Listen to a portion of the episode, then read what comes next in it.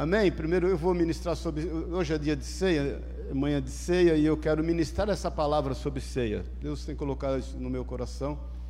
E porque, irmãos, o culto de ceia não é um culto normal, né? A gente sabe que isso é um memorial e entende que é algo que o Senhor deixou para nós e que é feito pela igreja há mais de dois mil anos. Né? É, antes, todas as vezes que a igreja se reunia, eles celebravam a ceia. Alguns irmãos celebram a ceia todos os cultos. A Igreja Católica faz a Eucaristia, né? toda a missa. É, eu já ministrei em algumas igrejas que todo culto, seja ele qual for, eles ministram a ceia. Alguns irmãos fazem isso todos os domingos. Nós, uma vez por mês. A questão é que isso é além do, de uma tradição, isso é uma, uma, uma visão que o Senhor nos deu, que o Senhor nos deixou, e eu, eu quero explicar isso direitinho hoje e para que você veja o quão importante isso é. Amém? 1 Coríntios 11, no versículo 23. Quem achou, diga amém. Amém. Quem achou, diga amém. Mas de qualquer forma, Tório, quem não achou, olha para frente, né? Porque eu recebi do Senhor o que também vos entreguei. Que o Senhor Jesus, na noite em que foi traído, tomou o pão e, tendo dado graças, o partiu e disse: isto é o meu corpo, que é dado por vós. Fazer isso, é, isto em memória de mim.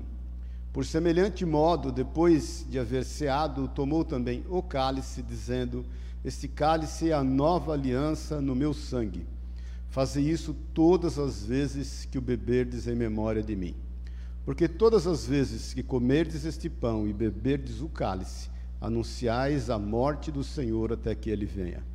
Por isso, Aquele que comer o pão ou beber o cálice do Senhor indignamente será réu do corpo e do sangue do Senhor. Examine-se, pois, o homem a si mesmo, e assim coma do pão e beba do cálice.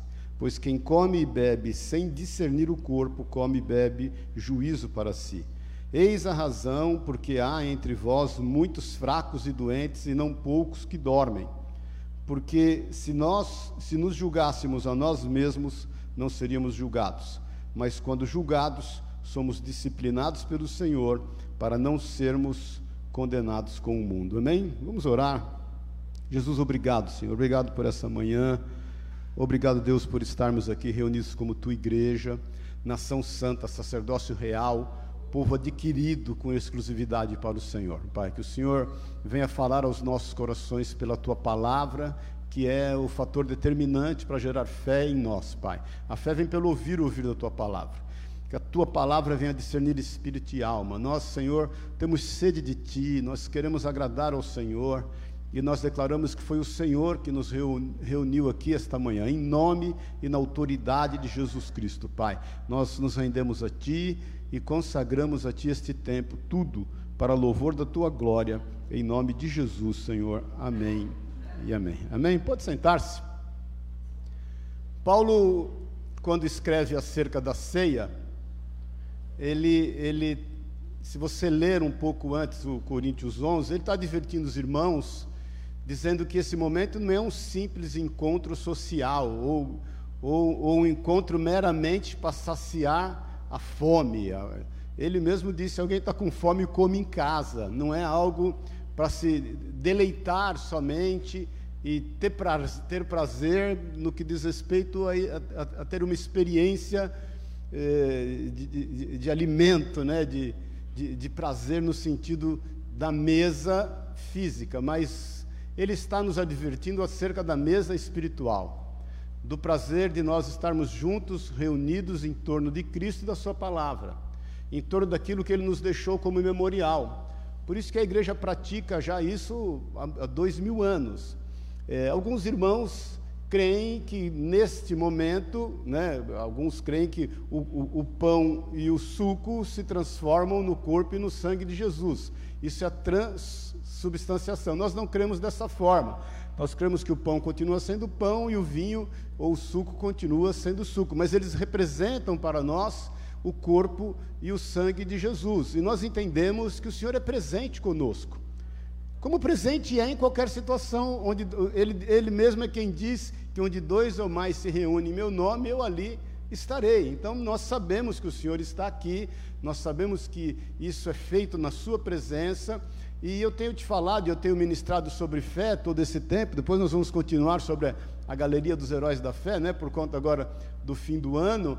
Mas eu tenho te falado que comer do pão, e eu vou falar um pouquinho disso já já, e beber do cálice indignamente, é fazer isso sem fé, fazer isso como se fosse um rito qualquer, fazer isso como se fosse é, cumprir uma tabela e, e, e, não reconhecer o Senhor como realmente Senhor e Salvador das nossas vidas. E, e Paulo vem explicando isso.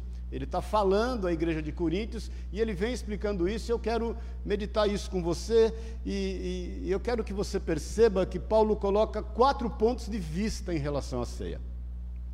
Ele, ele, ele exorta em amor os irmãos aqui em Coríntios sobre quatro formas de você cear e de você olhar para esse, esse, esse evento e aquilo que o Senhor coloca como memorial para nós. O primeiro ponto de vista, e nós vamos ler aqui em, no versículo 23 até o 25, diz assim: Porque eu recebi do Senhor o que também vos entreguei, e que o Senhor Jesus, na noite em que foi traído, tomou o pão, e havendo dado graças, o partiu e disse: Esse é o meu corpo, que é por vós, fazei isto em memória de mim. Semelhantemente, também depois de cear, tomou o cálice, dizendo: Esse cálice é o novo pacto do meu sangue, fazer isso todas as vezes que o beberdes em memória de mim. O primeiro ponto de vista que eu vejo que Paulo nos exorta em amor dizendo aqui é olhar para aquilo que foi feito.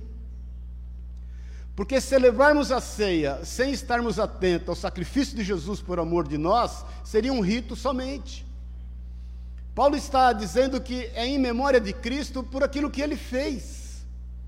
Irmãos, a gente, a gente não pode se esquecer do sacrifício de Jesus por amor da nossa vida e, e o quanto isso remontou por toda a eternidade. O Senhor tem, através do seu sacrifício, alcançado nações e nações até que se cumpra a sua vontade plena sobre a terra, que é a manifestação do seu reino. E o nosso papel é manifestar esse reino como nação santa, sacerdócio real e um povo adquirido com exclusividade para Deus. A gente não pode abrir mão desse sacrifício, a gente não pode se esquecer do, do preço que foi pago, sendo nós quem éramos. Eu tenho te falado aqui é, inúmeras vezes em relação à fé, né? E, e, e, e, o quanto nós devemos entender que a graça de Deus, e é, é, é, é pela graça que nós somos salvos por meio da fé. Agora, embora a gente não, não estivesse presente naquele dia, vendo Jesus naquela cruz, embora a gente não estivesse presente quando ele ressuscitou, embora a gente não estivesse presente quando ele ascendeu aos céus, nós cremos e sabemos em tudo que foi feito. E eu tenho plena convicção que nós vamos estar presentes quando da sua volta. Ou voltando com ele com o corpo glorificado, ou sendo arrebatado, mas nós estaremos com ele na sua volta. E nós temos que olhar para aquilo que foi feito e entender o sacrifício que foi pago. Olha, eu gosto de Lucas 22 e, e, e é tremendo, eu, eu vou ler com você aqui, a distinção que é feito daquilo que o Senhor realmente tomou. Em Lucas 22, no versículo 14, presta atenção nisso, e chegada a hora, está relatando aquilo que Paulo falou em, em Coríntios, naquela noite, irmãos, olha para mim um pouquinho, aquela noite foi uma noite muito importante. Se você quer saber detalhes acerca dessa noite, leia João 13, o Evangelho de João 13, até o, o capítulo 17. É, é, é, é, a mesma noite, é quando Jesus lava os pés dos seus discípulos, quando ele dá as últimas instruções, quando ele fala acerca do Espírito Santo de Deus. João não relata o detalhe da ceia, mas ele relata a conversa íntima que Jesus tem com os seus discípulos.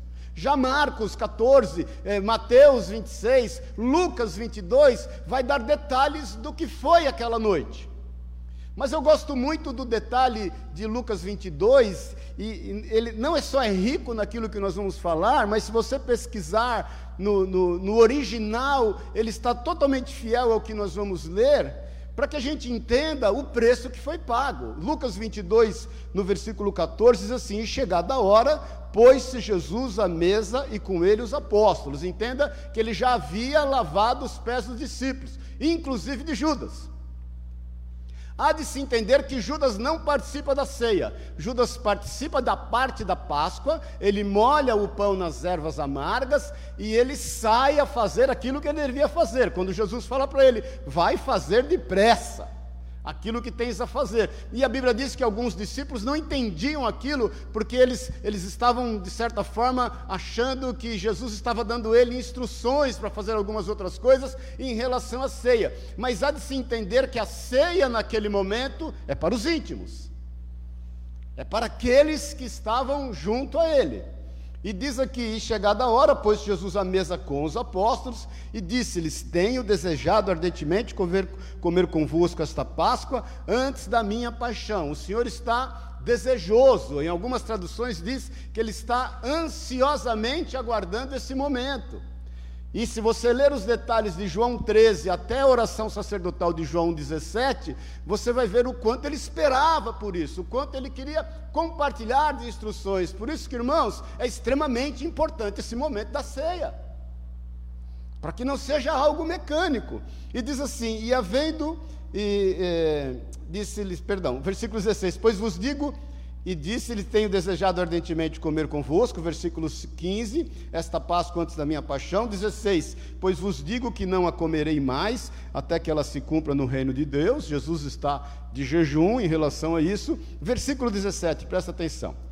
E, havendo recebido um cálice, tendo dado graças, disse: Tomai-o e repartiu entre vós. Porque vos digo, versículo 18, que desde agora não mais beberei, beberei, do fruto da videira, até que venha o reino de Deus. Versículo 19: E tendo tomado um pão, e havendo dado graças, partiu e, de, e deu-lhe, dizendo: Este é o meu corpo que é dado por vós. Versículo 20, olha, presta atenção que ele volta novamente para o cálice. E semelhantemente, depois da ceia, tomou o cálice este cálice é o novo pacto em meu sangue que é derramado por vós. Jesus faz distinção entre um artigo indefinido e um artigo definido. Enquanto ele toma de um pão e de um cálice, é um artigo indefinido. Que é o pão e o cálice que todos nós compartilhamos. Mas ele se volta ao cálice e se você ler em Isaías, a Bíblia diz que todas as vezes que o judeu celebra a Páscoa, existe o cálice esperando o Messias para um dia tomar dele juntos. Dentro de uma tradição judaica. Jesus toma então esse cálice, o cálice, aí sim um artigo definido, dizendo acerca de que esse cálice representaria o seu sangue derramado na cruz. Existem muitas coisas, queridos, que a gente faz é, por mera interpretação. Mas é necessário que a gente aprenda a tomar a ceia do Senhor, não com uma mera interpretação, mas se fazendo valer de todo o entendimento e, e, e daquilo que o Senhor quer dizer acerca da nossa vida. Por isso que eu digo que o primeiro ponto de vista que Paulo nos exorta é nós olharmos para trás, é em memória de Cristo, é aquilo que foi feito, é o sacrifício e o cálice que ninguém poderia tomar e ninguém jamais tomou. Queridos, ninguém poderia fazer por nós o que Jesus fez. Não existiu um justo sequer na terra que pudesse oferecer a Deus um sacrifício que o agradasse. A palavra de Deus, Pedro nos diz que o sacrifício de Jesus remonta aos tempos eternos. Se nós entendermos definitivamente quem nós éramos, e muitas, muitas vezes nós entendemos, e sairmos de um foco religioso acerca de seguir Jesus, e entender que, a despeito de ser quem éramos, Jesus pagou este preço por amor à nossa vida, nos introduzindo no reino eterno, fazendo com que os nossos nomes estivessem enrolados nos céus, nos separando definitivamente das questões deste mundo e ele fala isso na sua oração sacerdotal, lá em João 17: Não peço que os tire do mundo, mas que os livre do mal, porque eles, não, eles estão nesse mundo, mas eles não são desse mundo. E nós só conseguimos entender isso a partir do prisma de olhar para trás daquilo que foi feito. Por algumas vezes quiseram prender Jesus, quiseram apedrejá-lo, quiseram jogá-lo do alto de um monte, e ele saía andando no meio da multidão porque não era chegada a sua hora. Em dado momento a palavra de Deus diz que ele, ele todo ano ia para Jerusalém, mas ele foi para Jerusalém, diz que resolutamente a fim de entregar a sua vida. E quando ele foi preso, ele mesmo declara: Ninguém toma minha vida, eu a dou. E o Pai me deu autoridade para dá-la, para entregá-la e para tomá-la de volta. Vocês sabem disso? Quando os guardas foram prendê-lo e eles não o reconheceram, precisou de uma senha para saber quem era Jesus.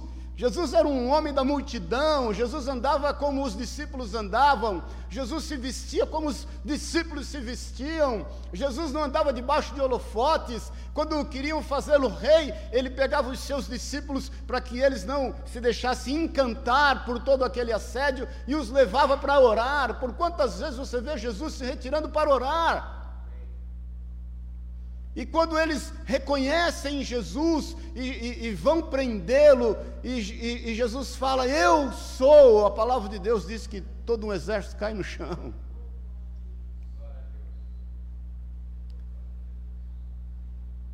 Irmãos, ele esvaziou-se de si mesmo. Ele esvaziou-se de todos os seus atributos como Deus, se fez homem como nós. E sendo homem como nós, ofereceu um real sacrifício que agrada ao Senhor. E ele toma deste cálice, que é o cálice da sua morte, que é o derramamento do seu sangue. Se nós não tivermos a nossa atenção voltada para isso, nós não temos parâmetro, queridos. É necessário que a gente tenha parâmetros para que a gente, na presença do Senhor, tenha realmente um coração de arrependimento. Bom dia, paz do Senhor. Porque às vezes nós somos levados ao arrependimento em função das circunstâncias, não é verdade? Em função dos resultados daquilo que nós praticamos.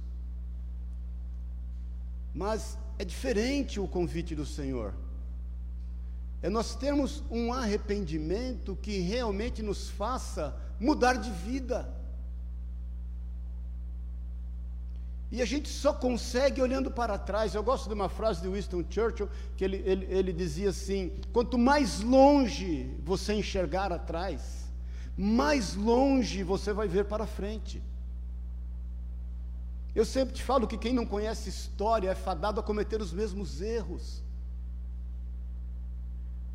Mas nessa última ceia do ano, eu, eu, eu, quero te convidar a olhar para esse sacrifício.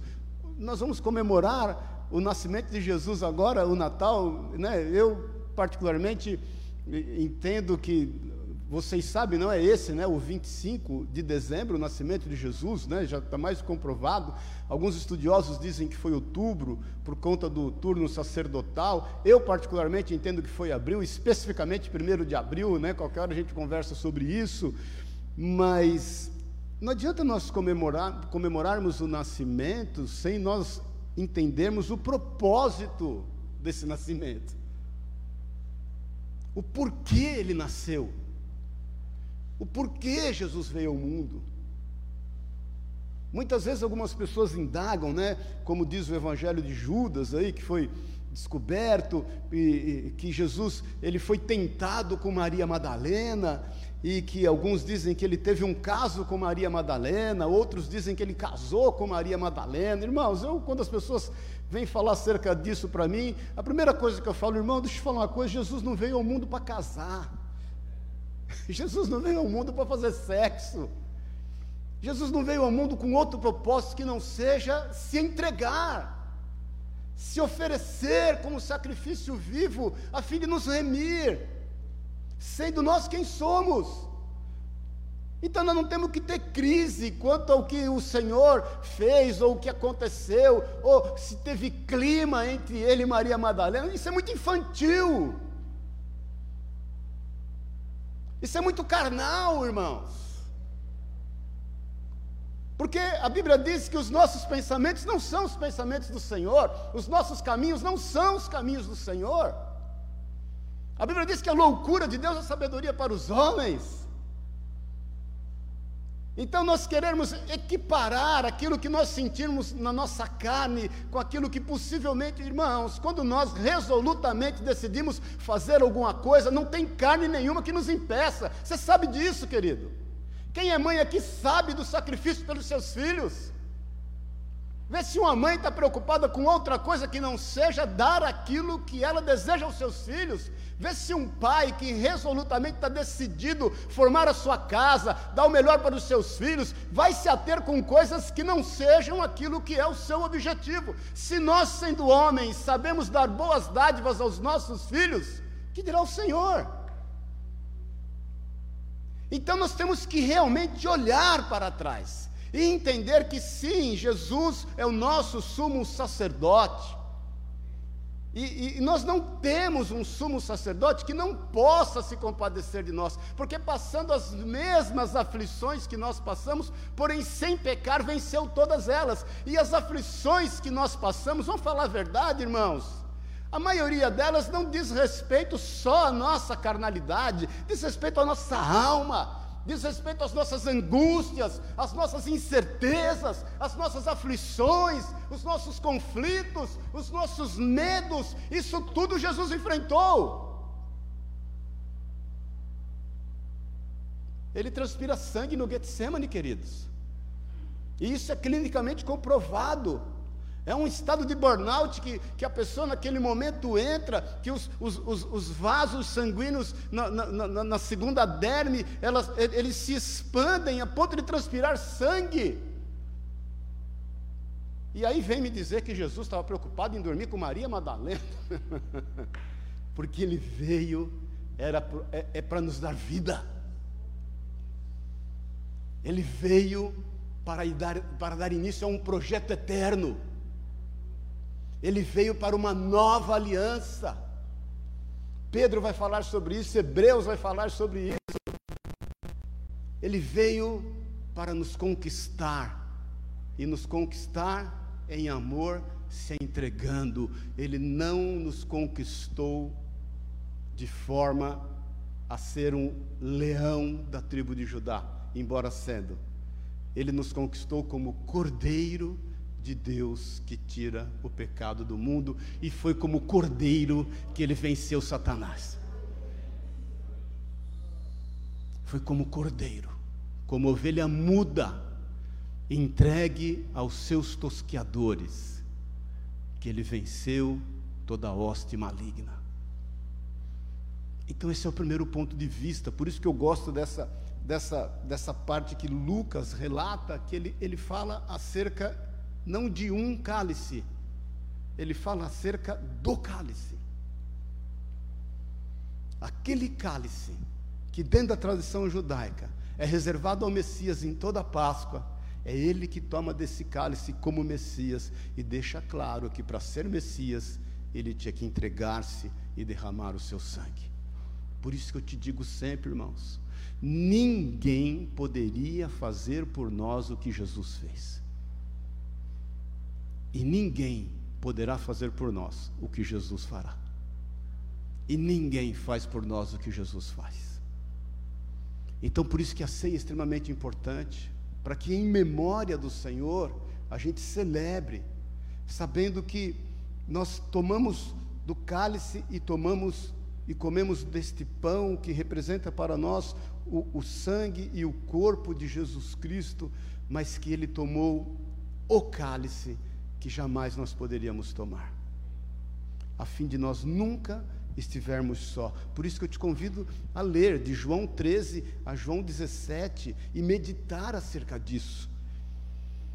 O segundo ponto de vista, diz aqui no versículo 26, que nós lemos também, porque todas as vezes que comeres desse pão e beberes do cálice, estareis anunciando a morte do Senhor até que ele venha. O segundo ponto de vista, se o primeiro ponto de vista é nós termos um olhar de fé para aquilo que foi feito, o segundo ponto de vista é nós temos um olhar de fé para aquilo que nos espera.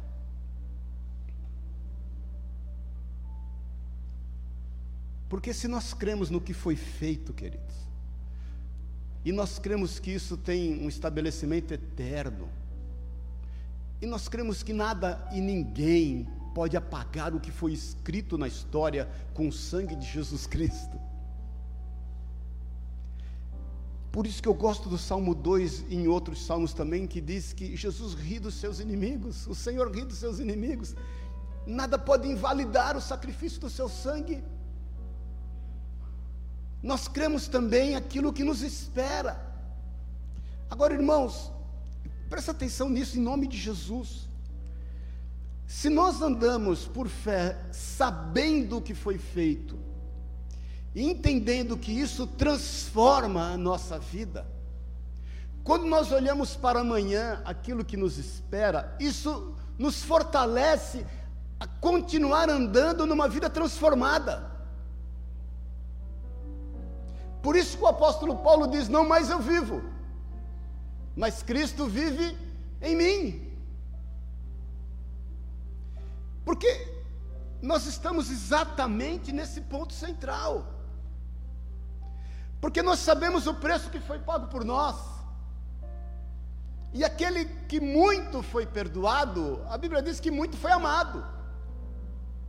E aquele que muito é amado, não quer agir contrário àquilo que foi dedicado a ele.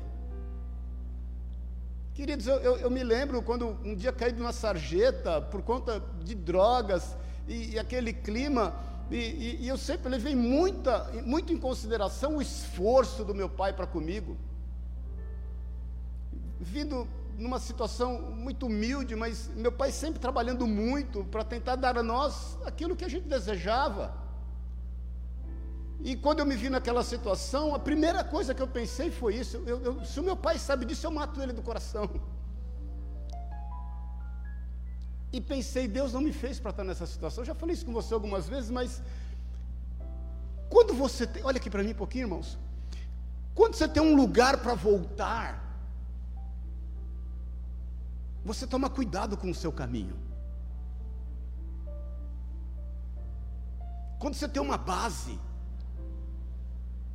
quando você tem um QG, não é verdade? Você toma cuidado, porque você tem que voltar. E todas as vezes que você volta, você tem um olhar no amanhã. Isso vai cuidar do seu caminhar. Nós estamos entendendo isso, irmão? Estamos na mesma página? Por isso que o apóstolo Pedro fala: aquele que está em pé, cuide para que não caia. E como nós vamos cuidar para não cair? O, próprio apóstolo Pedro nos fala isso. Ele diz lá em 2 Pedro, no capítulo 1, no versículo 5, eu vou ler do 5 ao 7, diz assim: Por isso mesmo vós, reunindo toda a vossa diligência, veja bem, agora nós estamos com o nosso olhar para o amanhã, aquilo que nos espera e como nós devemos proceder e andar, Pedro vai estar falando aqui, você vai estar vendo isso comigo, com esse olhar no amanhã. Já nós sabemos o que foi feito por nós. Já nós andamos em decorrência do que foi feito e nós não queremos abrir mão deste amor, nós não queremos abrir mão desta aliança que foi feita e conquistada na cruz do Senhor pelo seu sangue por nós, e nós vamos caminhando agora olhando para frente com toda diligência. Ele diz aqui: por isso mesmo, vós reunindo toda a vossa diligência, associai com a vossa fé. Pedro está falando assim: olha, associe aquilo que você crê, daquilo que foi feito com diligência, andando olhando para amanhã. Ele fala: associa a essa fé a virtude, e com a virtude o conhecimento, versículo 6 de 2 Pedro 1, e com o conhecimento o domínio próprio, e com o domínio próprio a perseverança, e com a perseverança a piedade, com a piedade a fraternidade, com a fraternidade o amor. Ufa! Então Pedro está dizendo assim: associe a sua fé à virtude. Virtude, irmãos, é viver com excelência. É você entregar o seu melhor. Independentemente dos seus limites ou das suas condições ou das circunstâncias que te cercam, é o seu melhor. É você olhar, andar olhando para aquilo que você tem feito, não para aquilo que as pessoas têm feito ao seu redor. O seu parâmetro não é o comportamento das pessoas ao seu redor. O seu parâmetro é Jesus. A régua é lá em cima. Por isso que João Batista, quando vê, diz: é necessário que eu diminua e ele cresça em mim. E ele fala: não sou digno de tirar as sandálias dos pés.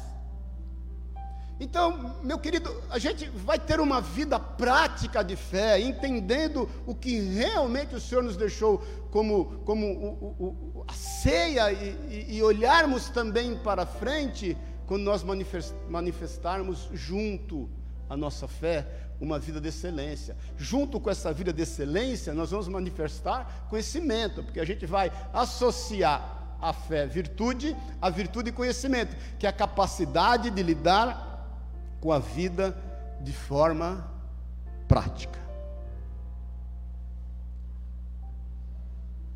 É viver adequadamente, irmãos, sem religiosidade, de forma simples. Jesus é simples, a palavra de Deus é simples e a fé é simples. Ela é tão simples que assusta as pessoas.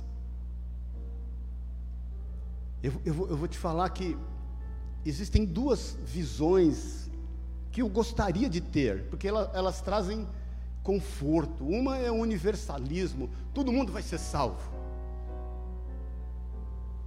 Traz conforto, faz até bem. Gostaria muito de, de, de, crer totalmente nisso, mas há tantos senões na palavra de Deus em relação a isso.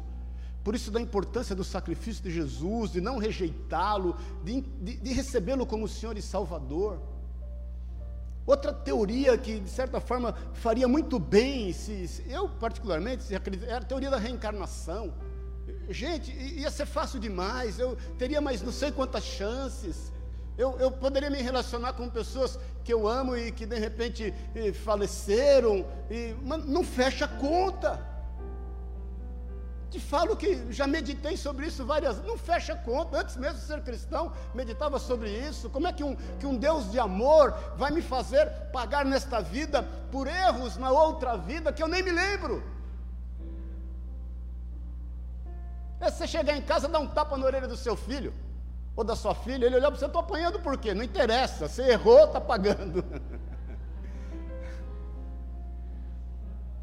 essa, essa característica de ter novas chances. Irmãos, a vida é única e ela é eterna. Aquilo que o homem semear, ele vai colher. Por isso que a vida tem que ser prática, e nós temos que acrescentar essas virtudes, conhecimento. Porque senão a gente vai tangenciando, vai, vai arrumando alternativas que possam fazer bem a nossa alma. No fim, todo mundo vai ser salvo mesmo. Deus é amor e glória a Deus.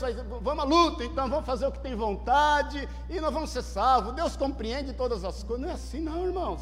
Ah, não, mas se de repente eu reencarno, e não sei se você sabe, né, que os, os, os, os, hinduístas, né, eles creem em séquimas, né, o, a pessoa não reencarna só ser humano, para reencarnar ser humano, ela demora sete séquimas, Cada séquima são sete vidas. Eu já estudei bastante isso há muito tempo atrás. Então a pessoa ela vive sete vezes planta, depois ela vive sete vezes inseto, depois ela vive sete vezes animal rastejante, depois animal é, selvático, depois animal doméstico, até que ele, depois de ser várias vezes borboleta, nasce homem. Não quero nem me opor, nem falar daquilo que as pessoas creem, eu estou falando do que nós cremos. Sem ofensas, não me leve a mal. Mas eu gostaria que isso se encaixasse dentro de mim, mas não encaixa. Porque nós temos que ter uma vida prática. E nós, quando acrescentamos isso, nós temos que acrescentar o domínio próprio, irmãos. Porque é pensando no amanhã que nós nos controlamos hoje. Amém, irmãos? Eu estava até conversando com, com um amigo esses dias que quem tem descendência italiana, né? Eu sempre falo em casa e falo até com quem anda perto, é fácil saber o que eu estou pensando, porque eu falo. Eu falo. Só que é um problema isso, né? Você fala e você se alivia, né? Aí quem pegou a bucha fica administrando. Porque, né, eu tive muito essa formação italiana por conta da minha avó, tudo, e da família, e, e tem umas coisas que, né, você fala. Aí você falou, e aí eu sempre falo isso, não, mas para mim está tudo normal. Está normal para quem falou, né? Porque quem bate esquece, quem apanha fica guardando. Por isso que a gente, ela acrescenta, a gente a, a, com diligência acrescenta virtude à fé e acrescenta conhecimento à virtude e à fé, e a gente tem que fazer o uso do conhecimento tendo domínio próprio sabendo o que é necessário para poder dar um bom testemunho de Cristo. Porque tem coisas, irmãos, que a gente fala e a gente tem vontade de pegar e pôr para dentro da boca de novo e não, não pode, é impossível. Aquela água que passou debaixo da ponte nunca mais vai voltar para ali. Ela vai para o mar. Pedro ainda diz assim: que a gente tem que acrescentar o domínio próprio, perseverança. Perseverança é estar firmes mediante as pressões e problemas. Depois nós temos que acrescentar a perseverança, piedade. Piedade é estar em ordem com o Senhor e com as pessoas. E depois nós temos que acrescentar a fraternidade. Vou andar mais rápido aqui para que é você ter amor fraternal, amor prático, que muda a vida das pessoas. Depois se acrescenta a fraternidade e amor. Esse amor é o ágape, é um amor sacrificial, amar apesar das diferenças, isso é estar olhando para frente. É onde Paulo nos exorta a olhar para frente aquilo que nos espera, anunciando a morte do Senhor até que ele venha e ele vai vir. Com certeza. E nós estaremos lá. E quando nós fazemos isso, Pedro nos lembra no versículo 8, dizendo assim: Porque estas coisas existindo em vós, e em vós aumentando, fazem com que não sejais mais inativos, nem frutuosos no pleno conhecimento do nosso Senhor Jesus Cristo. Quando nós vivemos isso, nós temos uma vida frutífera. Ele ainda fala no versículo 9: Pois aquele a quem estas coisas não estão presentes é cego. Como é que você vai andar enxergando para frente se você é cego? Daí essa importância de Pedro falar acerca disso. Quem não pratica isso é cego, vendo só o que está perto, ou seja, é míope, né? O míope só vê o que está perto, esquecido da purificação dos seus pecados de outrora. Você nunca vai andar para frente se você não considerar o que foi feito por você. Por isso que Pedro fala assim: se a pessoa não pratica isso, se ela, se ela não tem uma vida de diligentemente acrescentar isso tudo à sua fé, ele não está considerando o que foi feito por ele. Os pecados de outrora que lhe foram perdoados. Versículo 10: Pois irmãos, procurai com diligência cada vez maior confirmar a vossa vocação e eleição, porquanto procedendo assim não tropeçareis em tempo algum você sabe que você não tropeça em pedra pequena, né? Em pedra grande, né? Só pedra pequena. Versículo 11. Isso vai te dar a certeza da vida eterna, segundo Pedro 1:11, pois desta maneira é que vos será amplamente suprida a entrada no reino eterno do nosso Senhor e Salvador Jesus Cristo. Esse é o segundo convite. Vamos olhar para o que foi feito por nós e o quanto isso custou. Vamos olhar para aquilo que nos espera e aquilo que requer de nós. Aquilo que nós temos que cumprir. O fazer o nosso papel. Nós não teremos duas chances. O terceiro convite e o quarto são mais curtos. Eu acho tremendo isso e eu quero que você faça uma reflexão no versículo 26, 27 de 1 Coríntios 11. Volta lá, 1 Coríntios 11. É o terceiro ponto de vista. No versículo 27 diz assim: De modo que qualquer que comer do pão ou beber do cálice do Senhor indignamente, será culpado do corpo e do sangue do Senhor. Versículo 28. Examine-se, pois o homem a si mesmo, e assim coma do pão e beba do cálice. Se o convite é a ter um ponto de vista acerca do que foi feito, a ter um ponto de vista acerca do que nos espera, o terceiro convite é ter um ponto de vista acerca de nós mesmos. A ceia é um momento de nós olharmos para dentro de nós. Por isso que o homem deve examinar-se a si mesmo e não comer do pão ou beber do cálice indignamente. É o reconhecimento daquilo que foi feito,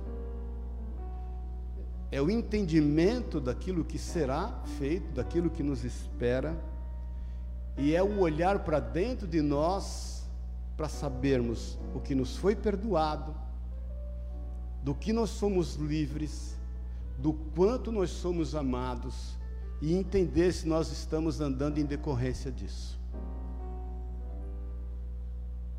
É o nós julgarmos a nós mesmos. Eu sempre falo, irmãos, que não há coisa melhor para a vida de um crente, sabe do que? Eu, eu, eu, qualquer hora eu vou fazer isso, vou dar um presente de Natal para cada um, um travesseiro. Não tem coisa melhor para a vida de um cristão do que um travesseiro. Quando você e você põe a sua cabeça e pensa acerca da tua vida, de como foi o seu dia, aquilo que você vai planejar para o amanhã.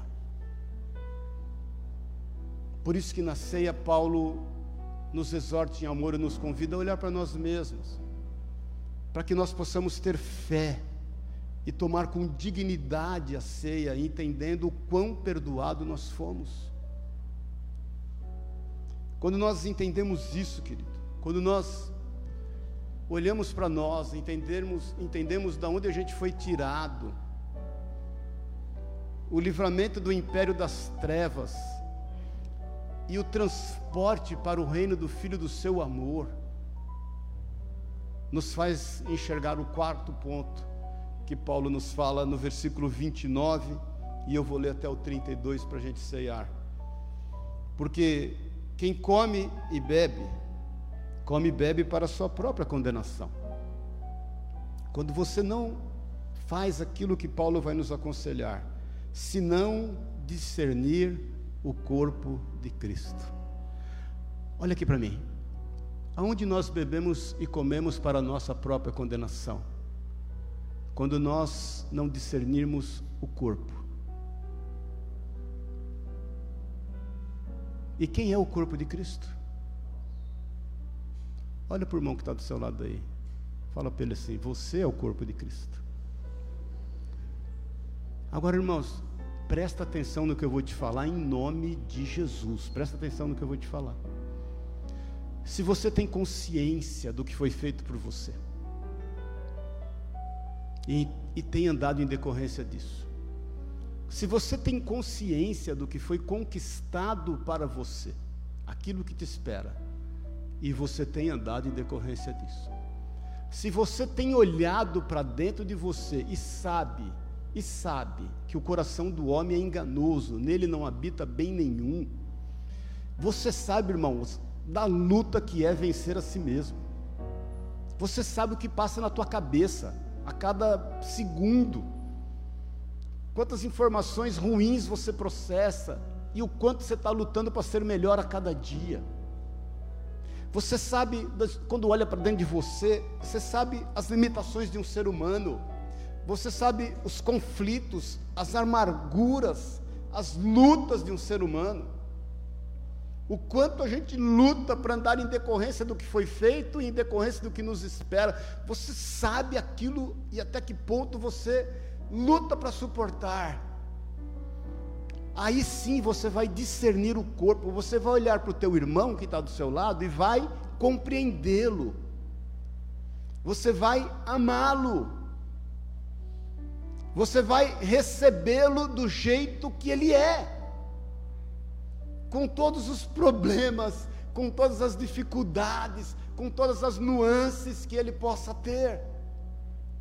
Por isso que quando nós não discernimos o corpo, nós bebemos e comemos para a nossa própria condenação.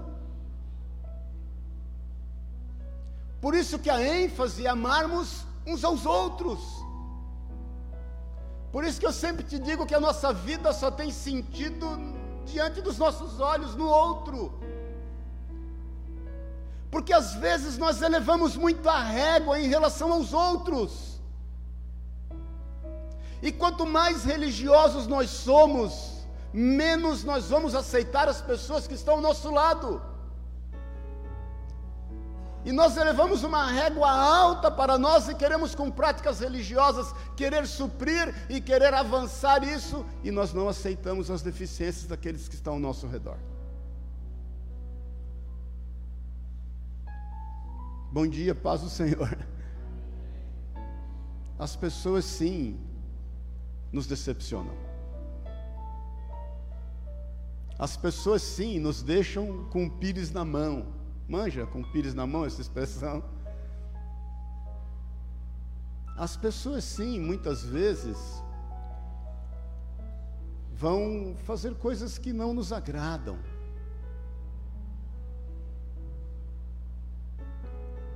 Ou nós aguardamos o amadurecimento delas, ou nós vamos nos opor a elas, nos levantar contra elas, falar mal delas, julgá-las.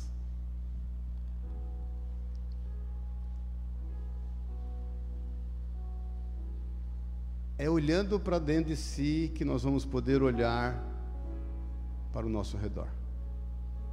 Por isso que esse quarto convite é extremamente importante. Paulo ainda diz no versículo 30: por causa disto há entre vós muitos fracos e enfermos e muitos que dormem. Porque nós não temos a capacidade de trazer e curar, nós não temos a capacidade de aceitar os erros das pessoas. E vou te falar, olha para mim, irmão. Quanto mais próximos nós somos das pessoas, mais requer amor porque a proximidade faz com que os defeitos apareçam com mais evidência. É fácil relacionar de longe, irmãos. É como a gente brinca, né? O, o, quando começa a namorar, noivar, casar, quando junto escova de dente, né? Porque aí, aí você vai conhecer. E a proximidade, a muita proximidade, faz com que a admiração diminua. Amém, querido. Amém. Por isso que discernir o corpo é extremamente importante. As pessoas elas vão tratar o seu grau de exigência, principalmente a líderes. Amém, irmãos. Você sabe que eu vou tirar férias agora, viu, irmãos? Para honra e glória do Senhor. Eu sempre fui relutante a minha vida em férias. A primeira férias que eu tirei na vida foi em 97. E eu falo, pastor, eu até estou precisando uma hora fazer um, um, sabático mesmo, ficar um ano aí, mas não é o tempo ainda. Mas eh, tem aqueles irmãos religiosos, né, que, que não aceita que pastor tira férias, não aceita que irmão tira férias. Eu já vi, né, quando você fala tira férias, vem aqueles, aqueles religiosos que falam, é, mas Satanás também não tira férias. Vigia, pastor, vigia. Aí quando falam para mim, Satanás não tira férias. Eu falo, mas eu não sou Satanás. Então, Eu posso tirar férias quantas vezes eu quiser.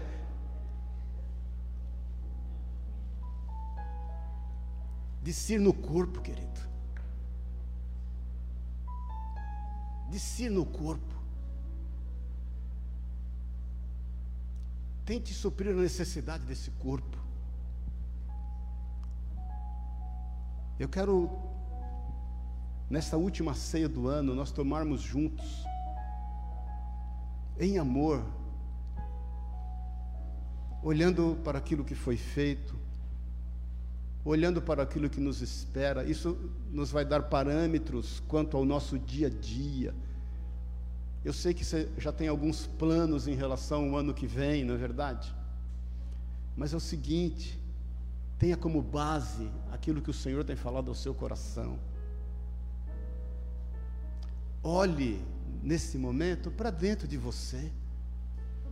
Examine-se, peça perdão. Reconheça que sozinho você não consegue, você precisa do Senhor. Reconheça o sacrifício que foi feito pela tua vida. Reconheça que Ele realmente perdoou todos os teus pecados. Porque se você não reconhecer esse perdão, você vai ficar nesse ciclo vicioso. Só quando você recebe o perdão é que você realmente quer mudar de vida, porque você sabe que uma oportunidade nova te foi dada. É um novo momento, aí você pensa, puxa, eu já fui perdoado. Olha, João 5, quando Jesus cura o, o, o, homem no tanque de Betesda, né? E ele fala, perdoados estão os teus pecados, levanta, toma o teu leite e anda, lembra disso? Depois Jesus encontra, leia lá em João 5, com esse mesmo homem no templo. E Jesus fala para ele assim: tudo bem, bacana, legal, está andando, correndo, já vai para São Silvestre. Olha, Jesus fala para ele: tome cuidado, cuidado, para que você não peques mais. Você já foi perdoado, para que não te aconteça coisas piores.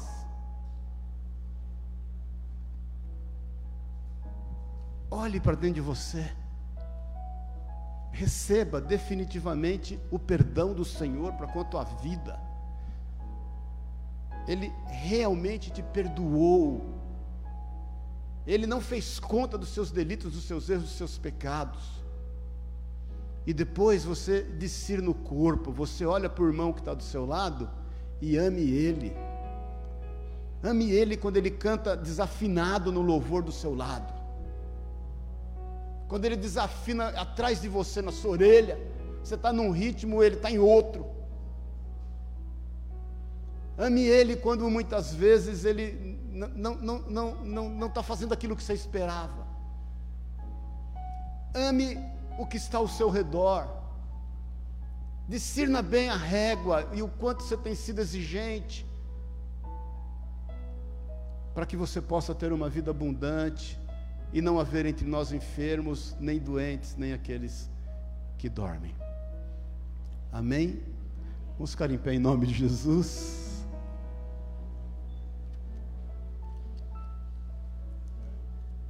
Quando você ler de novo 1 Coríntios 11, acerca da ceia, eu quero que você leia pausadamente. Vá lá em Marcos 14, Mateus 26, Lucas 22 e leia os detalhes ricos de João 13 a João 17,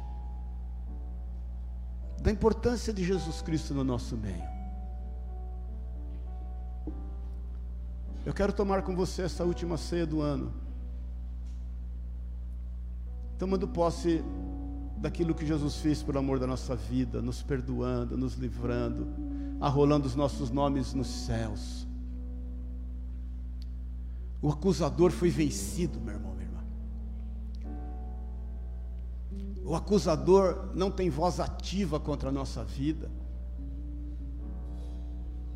Eu estava ministrando um irmão essa semana acerca disso. O quanto nós devemos olhar para o Senhor e, e deixar aqueles que nos acusam, deixa o diabo cuidar dos problemas que ele mesmo criou, queridos. Não é, não é teu problema, é dele. Ele criou, ele que cuide. Quem pariu Mateus que balance.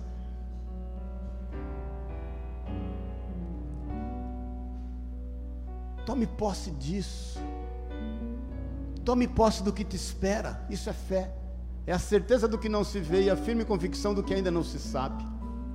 Tome posse do que te espera. Examine-se. Examine-se. Veja o quão difícil é ser quem você é muitas vezes. Se entenda, se compreenda, se aceite e, sobretudo, receba o Senhor como Senhor e Salvador da sua vida. E olhe ao seu redor com misericórdia, com compaixão, com amor. Trate com honra a sua esposa, trate com honra o seu esposo, trate com honra os seus pais, trate com honra os seus filhos, trate com honra os seus irmãos, trate com honra os seus líderes, trate com honra, queridos. Porque a quem honra, honra. Então fecha os teus olhos na liberdade. Eu quero, vamos cantar um cântico. E quero que você reflita, queridos. Reflita nesse instante. Da glória.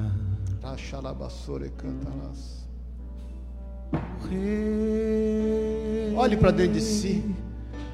dos reis, Aleluia, Jesus.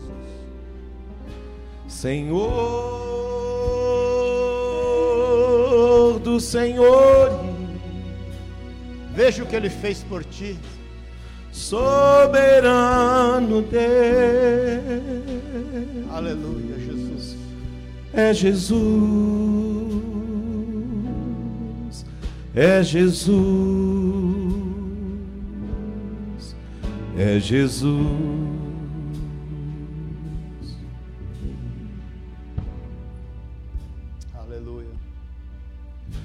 Desceu da glória. E homem se fez varão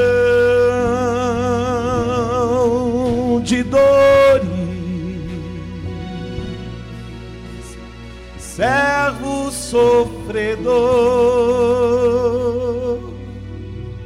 padecer. Sim, Jesus padecer. Aleluia, Jesus. Racachalabassore cantarás. Sim, Cristo entregou sua vida. Forma? de forma espontânea ele a deu. Ninguém poderia obrigá-lo. Foi seu próprio amor que moveu.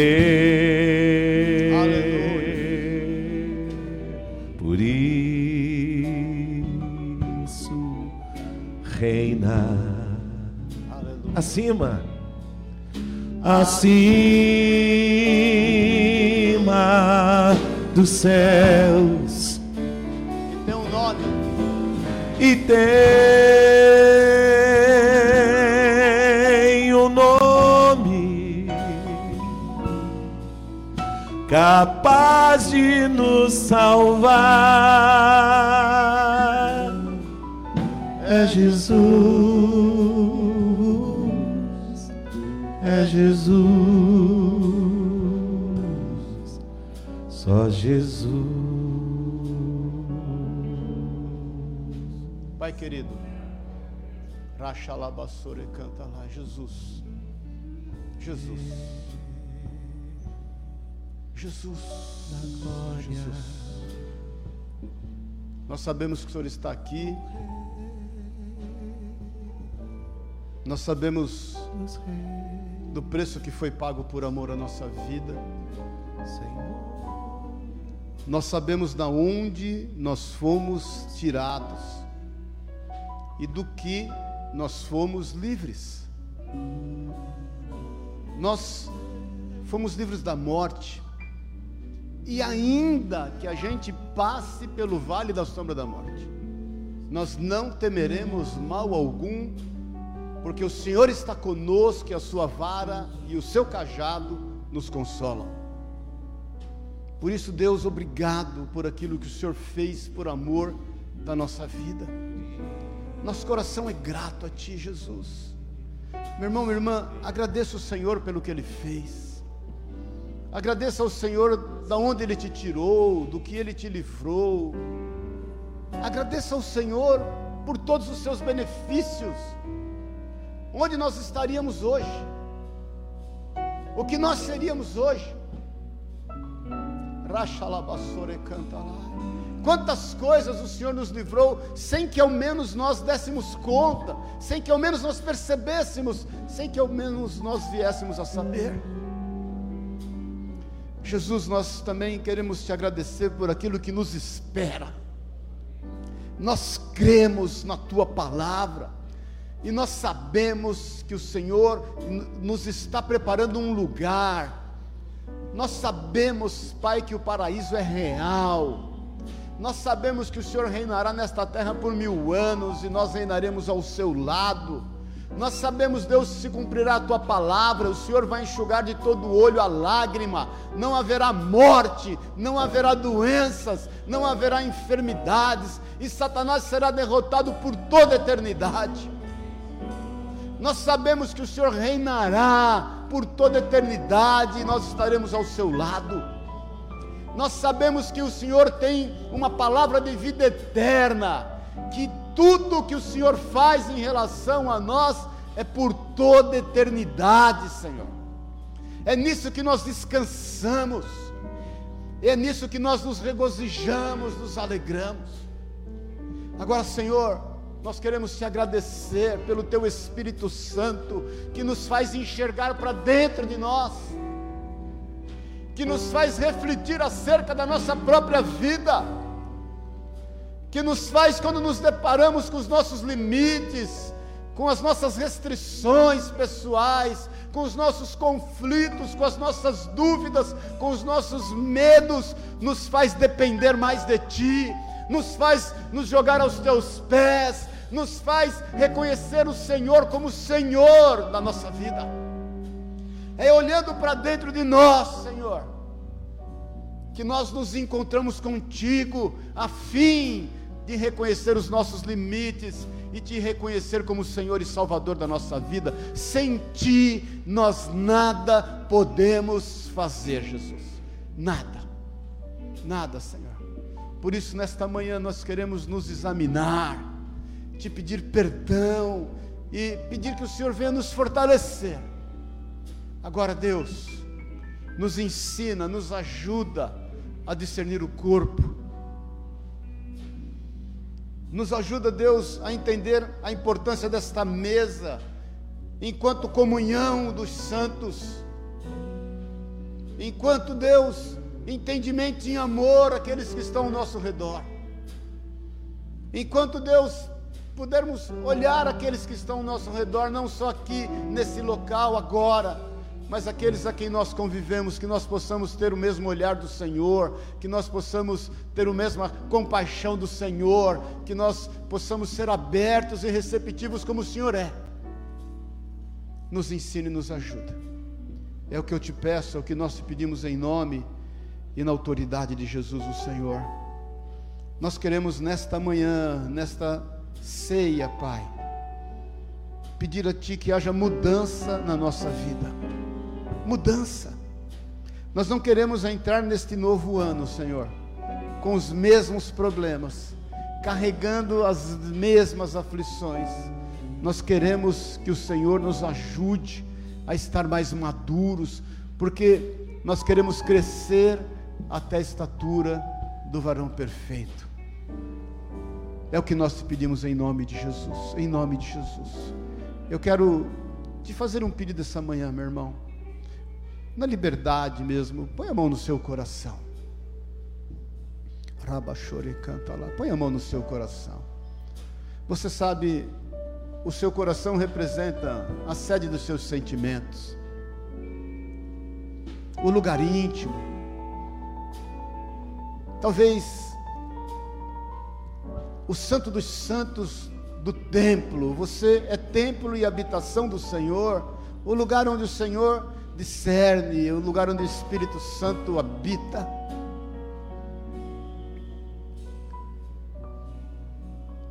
Se se olhe, esteja atento a você. Declara comigo assim: Senhor Jesus, eu quero hoje celebrar esta ceia, anunciando a tua vinda, é em memória de ti. Eu quero olhar e considerar o que foi feito por mim, pelo Senhor. Eu quero olhar por fé e saber que o que me espera será cumprido e eu quero olhar para dentro de mim agora e te pedir: eu quero ser transformado, eu quero andar em novidade de vida, eu não aceito os mesmos erros, eu não aceito não triunfar sobre mim mesmo. Eu quero, em nome de Jesus, pedir que o Senhor me ajude a vencer a mim mesmo para louvor da tua glória. Agora, Senhor, eu te peço que o Senhor me dê compaixão, amor àqueles que estão ao meu redor, que eu possa reconhecer o Senhor na minha vida, a fim de que as pessoas reconheçam o Senhor na minha vida. Jesus, nesta manhã, eu declaro em bom e alto som que o Senhor é o meu Senhor e o meu Salvador. Em nome de Jesus, eu consagro ao Senhor nesta ceia tudo que me diz respeito, tudo que me é importante. Eu declaro que eu rendo tudo isso aos seus pés e declaro que o Senhor é quem toma o seu devido lugar na minha vida, para a honra e para a glória do nome de Jesus o Senhor. Amém e amém. Aleluia, glória a Deus.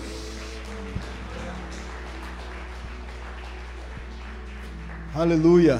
Queria pedir para o Daniel, cadê o Pacífico Márcio aqui nos ajudar também. Pouca gente, porque a gente, a gente tem só quatro aqui hoje. Eu pedi para o Daniel consagrar o cálice. Cadê o Márcio? Pedi para o Márcio consagrar o pão para nós ceiarmos.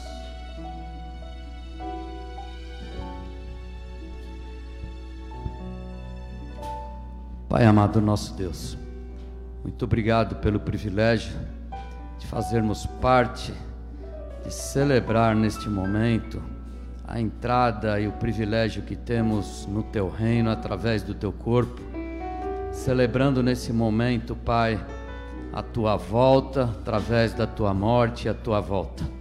Nós te agradecemos, te louvamos, entregamos este pão em tuas mãos nesse momento e o consagramos como teu corpo, para que nós possamos celebrar essa ceia, certos, Pai da nossa salvação através do teu sacrifício ali naquela cruz.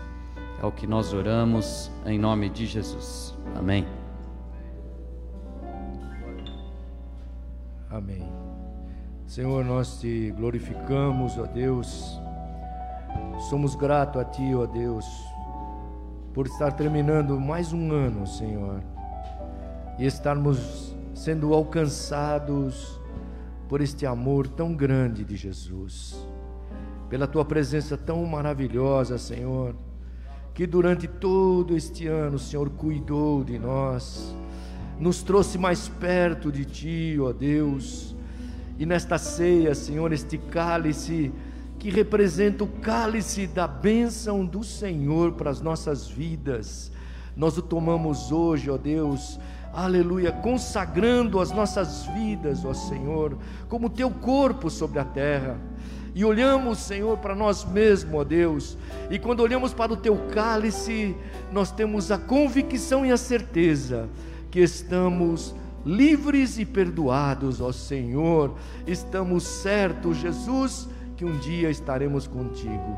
Recebe este cálice agora, Senhor, e nós o consagramos para a glória e honra do nome de Jesus. Amém, Senhor. Aleluia. Amém. Glória a Deus. Vamos louvar a Deus. Pode sair do seu lugar. Vamos.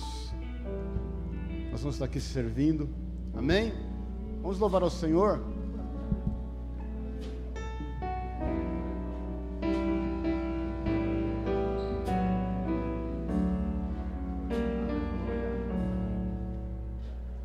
Seja bendito o Cordeiro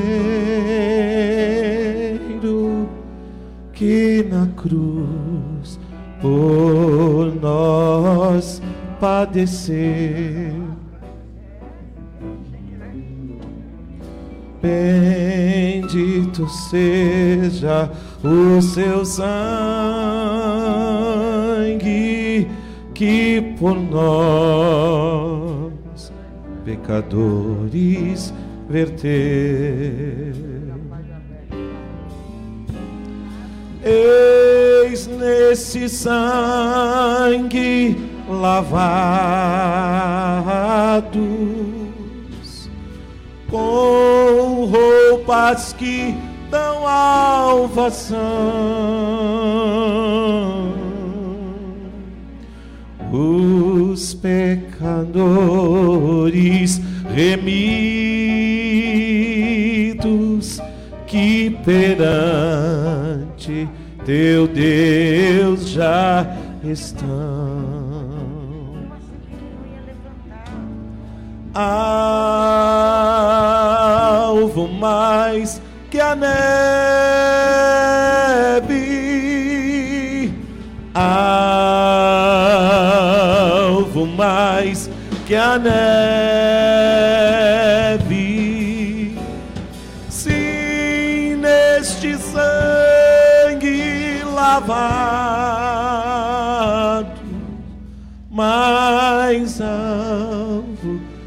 A neve serei. Quão espinhosa coroa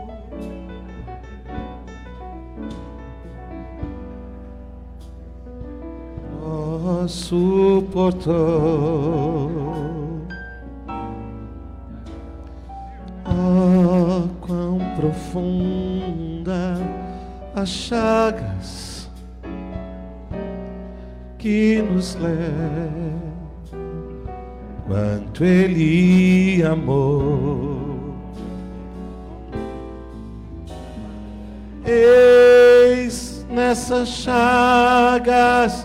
Pureza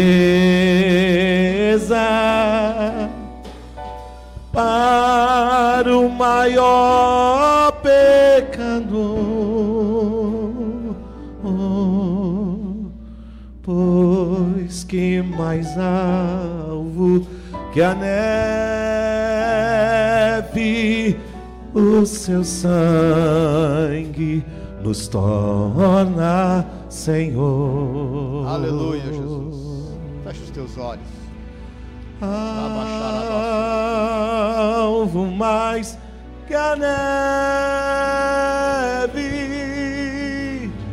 alvo mais que a neve.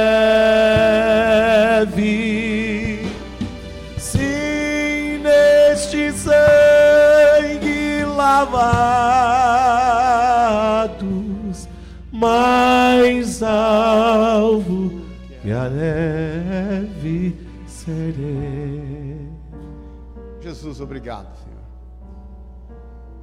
Obrigado, Jesus, porque o Senhor nos transformou para sempre. Para sempre. Por toda a eternidade, Senhor. Existem coisas que os nossos olhos não podem alcançar, os nossos olhos humanos, mas por fé nós podemos enxergar. Nós enxergamos o teu reino eterno. Nós enxergamos o cumprimento de todas as coisas. Nós enxergamos a nossa família unida em torno do Senhor. O Senhor é O Senhor, o Senhor é Deus de famílias, em torno da Sua palavra. Nós enxergamos Deus, a mesa posta pelo Senhor. Nós sabemos que o Senhor há de cumprir todas as coisas. Obrigado, Deus, nesta ceia, nós queremos celebrar isso para louvor da tua glória, em nome e na autoridade de Jesus.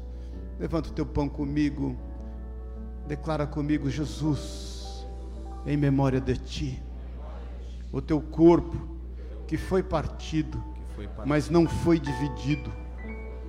Nós sabemos, Deus, do preço que foi pago. Por isso, em nome de Jesus, Pai, nós tomamos esta ceia, olhando para todos os lados e anunciando a morte do Senhor, até que o Senhor venha. Por isso, Senhor, completa a tua obra na minha vida, para louvor da tua glória.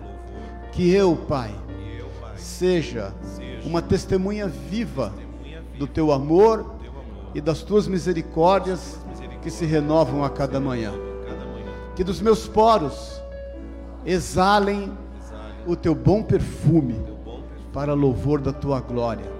E que por onde eu for, eu reflita a tua imagem, em nome de Jesus. Eu tomo posse de toda cura, de toda, de toda força e de tudo que eu necessito neste dia, a fim de que o teu nome seja glorificado na minha vida, em nome de Jesus, Senhor. Amém. Vamos comer o pão juntos.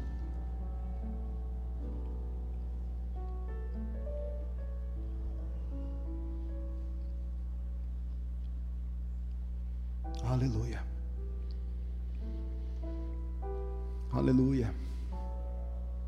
Declara comigo, Jesus ninguém poderia ter feito por mim o que o Senhor fez.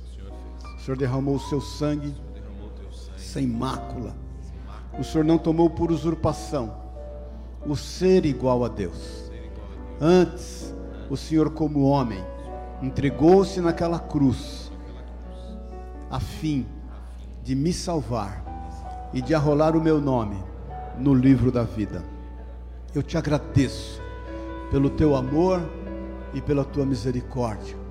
É em memória de ti que eu celebro esta ceia e declaro: Maranata, ora vem, Senhor Jesus. Amém. Vamos tomar. Aleluia, glória a Deus. Pode pôr o copinho aí, dar uma salva de palmas a Deus.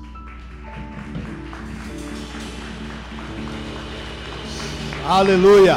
Glória a Deus. Aleluia, aleluia. Só antes de você ir embora, eu quero te pedir para você discernir o corpo. Agora eu quero te pedir que você dê um abraço no teu irmão, mas dê um abraço mesmo nele. Né? né? Dá um abraço no teu irmão. Mas dá um abraço e abençoa a vida dele. Fala, eu te abençoo. Em nome de Jesus. Fala aí, eu te abençoo com toda sorte de bênçãos em nome e na autoridade de Jesus. Amém? Glória a Deus.